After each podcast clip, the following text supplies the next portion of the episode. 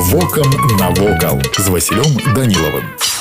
Вітаю вас паважаныя сябры цяпер на картах беларусі ракаў значыцца як аграгарадок але раней ён быў горадам яшчэ якім пасля мірнай дамовы 1921 года і падзелу беларусі горад апынуўся за полтора кіламетры ад мяжы ссср гарадская інфраструктура паспрыяла таму што ў перамежку паміж 1921 і 39 гадамі гэтае месца стала кантрабандысцкім цэнтрам на ўездзе ў ракаў установлены мемарыяльны комплекс у гонар романа Сергея Пясецкага палюбоўнік вялікай мядзведзіцы. Кніга атрымала сусветнае прызнанне і была выдадзена на 11 мовах свету. Першае, што кідаецца ў вочы, заязджаем у ракаў, гэта вялізная ў параўнанні з аднапавярховым горадам спаса праабражэнская царква. Падмурак яе быў закладзены ажно ў 1735 годзе. Але гэта яшчэ не ўсё. На суседняй вуліцы гатычнымі шпілямі накіроўваецца ў нябёсы касцёл маці Божай прыгожай ружанцовай уся гэтая пышнасць яшчэ раз прымушае успомніць аб тым што гэта не проста аграгарадок а месца з вялікай і доўгай гісторыі увогуле калі ты шукаеш месца недалёка ад мінска з максімальнай канцэнтрацыяй цікавасцей на квадратны кіламетр для паездкі на адзін дзень то ракаў гэта тое самае месца гарадок пабудаваныя на рацэ іслач таму вакол прыгожа у любую пару года вось і ўсё што хацеў вам сёння паведаміць а далей глядзіце самі